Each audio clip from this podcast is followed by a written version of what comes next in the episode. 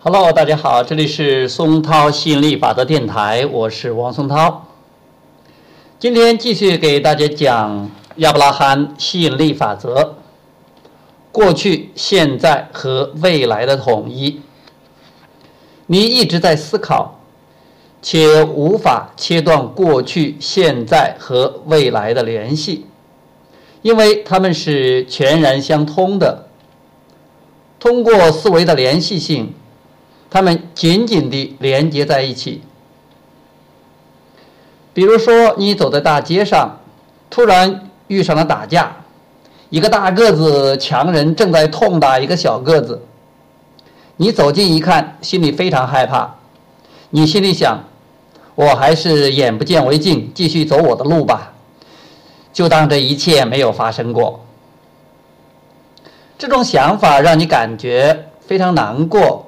因为你并不希望小个子受到伤害，于是你又在想：那么我要管管这事儿，我得帮帮他。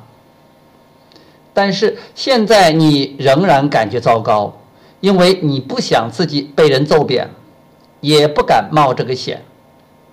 因此你说：“亚伯拉罕，我该怎么办？”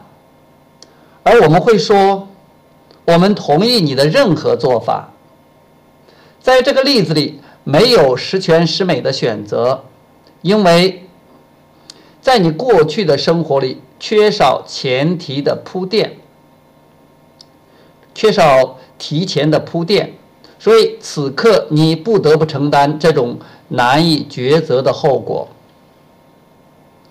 如果在过去的每一天中，你都在有意地注意安全，有意地注意协调一致。